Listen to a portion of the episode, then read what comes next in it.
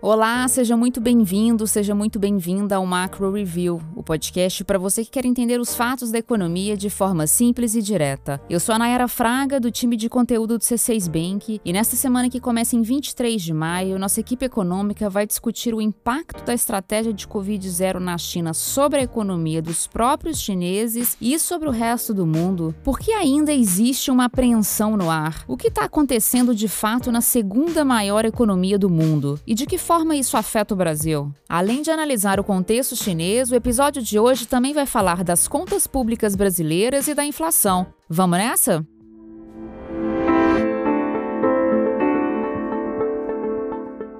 Eu começo falando de China. O custo da política de Covid-0 está se revelando alto para a economia chinesa. Só para a gente relembrar, nos últimos dois meses, o novo surto provocado pela variante Omicron colocou cidades com milhões de habitantes em lockdown e levou o governo chinês a promover testagens massivas e confinamentos, o que restringiu o deslocamento de pessoas e o funcionamento de empresas. Agora, a conta chegou, e só parcial ao que tudo indica, porque o impacto ainda deve pesar sobre os próximos meses. Na comparação de abril de 2022 com abril de 2021, o quadro foi de queda na atividade econômica da China. Os números relacionados a consumo e produção dão uma dimensão do estrago. As vendas no varejo caíram 11,1%, as vendas de veículos contraíram 36,1%, os serviços prestados pelos restaurantes diminuíram 22,7% e a produção industrial, que dá a dimensão do volume de itens fabricados nas indústrias, ela recuou 2,9%. Além disso, a taxa de desemprego oficial do país, que computa os desempregados em áreas urbanas, atingiu 6,1% em abril, perto do pico da série histórica, que foi de 6,2%. Pico esse que foi alcançado no ápice da primeira onda de Covid na China. O cenário também foi desanimador no setor imobiliário. As vendas de imóveis residenciais caíram 32,2% nos quatro primeiros meses de 2022 contra o mesmo período de 2020. 2021. Na verdade, as vendas de imóveis já vinham desacelerando desde o caso Evergrande, a gigante do setor imobiliário que interrompeu centenas de construções e deixou os compradores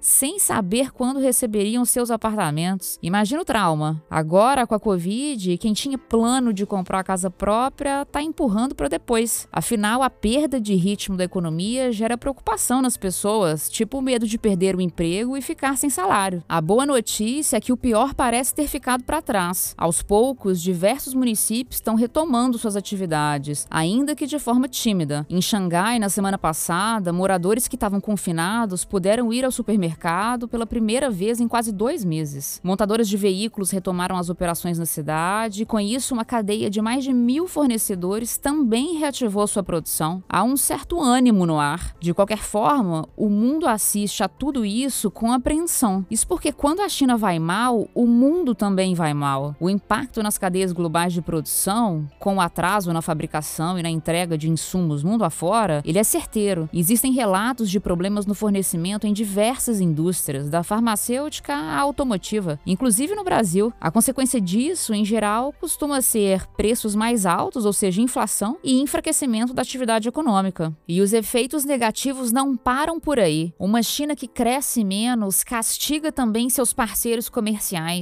E é aí que a gente entra. Os chineses são os nossos maiores parceiros. 30% de tudo que a gente exporta vai para lá. E vale observar que existe uma correlação clara entre os PIBs dos dois países. Só para a gente ter uma ideia, de 1981 a 2021, as trajetórias do PIB do Brasil e do PIB da China apresentaram movimentos parecidos, segundo a análise dos nossos economistas. Não falo de números exatamente iguais, mas de ondas que vão mais ou menos menos no mesmo ritmo. Agora, falando especificamente do PIB da China, atingir a meta de crescimento definida pelo governo deve ser difícil. Quem explica isso melhor pra gente é a Cláudia Rodrigues, responsável pela cobertura internacional na nossa equipe econômica.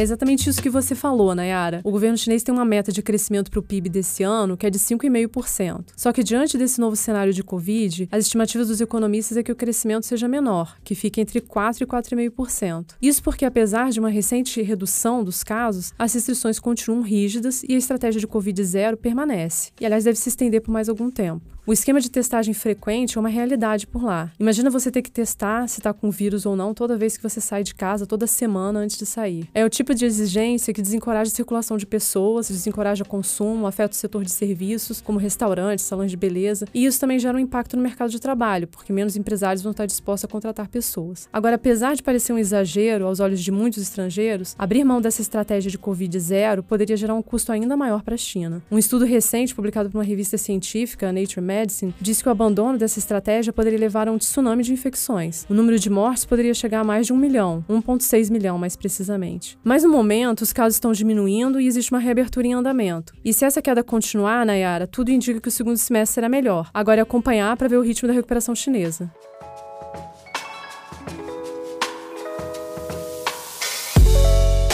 Saindo da China e vindo para o Brasil, o IGP-10, que é o índice da Fundação Getúlio Vargas que calcula a variação de preços no atacado, preços ao consumidor e na construção civil até o décimo dia de cada mês, ele registrou alta de 0,10%. No acumulado de 12 meses, o IGP-10 está em 12,13%. Quando a gente olha para esse índice, a gente analisa com atenção principalmente os preços do atacado, porque a gente sabe que a inflação chega primeiro aos produtores e depois segue para as prateleiras dos supermercados e lojas. O quadro atual é de leve desaceleração no IGP. No segmento agrícola, os preços caíram 1,59% no mês. Mas é importante dizer, isso não indica mudança na tendência de alta da inflação no Brasil. Os preços do setor agrícola apresentam volatilidade, afinal de contas, principalmente os das commodities. No núcleo dos bens industriais, que exclui alimentos, combustíveis e minério de ferro, o IGP mostrou elevação de 1,49%. Isso significa que o valor dos bens manufaturados segue em elevação. Em suma, o resultado do IGP-10 confirma nossa visão de que a desaceleração da inflação no Brasil vai ser lenta. A gente segue com a projeção de 8,4% para o IPCA de 2022.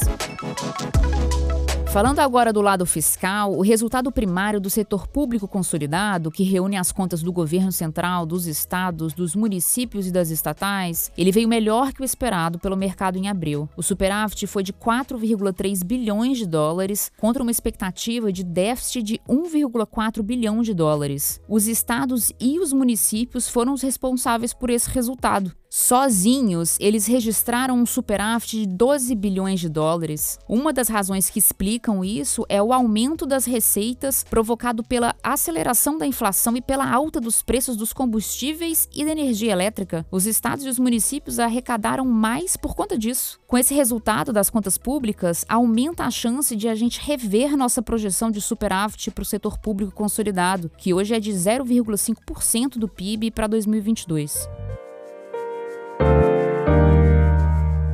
Hora da agenda. Agora eu compartilho alguns dos dados que os nossos economistas vão acompanhar na semana. O IBGE divulga nesta terça-feira o IPCA 15 de maio. A gente espera uma alta de 0,5% no mês. E também na terça saem dados internacionais que dão uma boa dimensão da atividade econômica na Europa e nos Estados Unidos. São os índices de gerentes de compras, os PMIs. Eles são resultados de pesquisas que fazem perguntas a gerentes de centenas de empresas, como estão pagando mais caro pelos insumos, a demanda cresceu cresceu ou diminuiu? A gente vai acompanhar. Bom, é isso. Chegamos ao fim. Obrigada a você que nos acompanhou até aqui. Espero que o episódio de hoje tenha ajudado você a entender um pouco melhor os fatos econômicos do Brasil e do mundo. Quem faz parte da equipe econômica do C6 Bank são o Felipe Sales, a Cláudia Moreno, a Cláudia Rodrigues, o Eliezer Jacob e o Felipe Mack. Uma boa semana para você e até a próxima.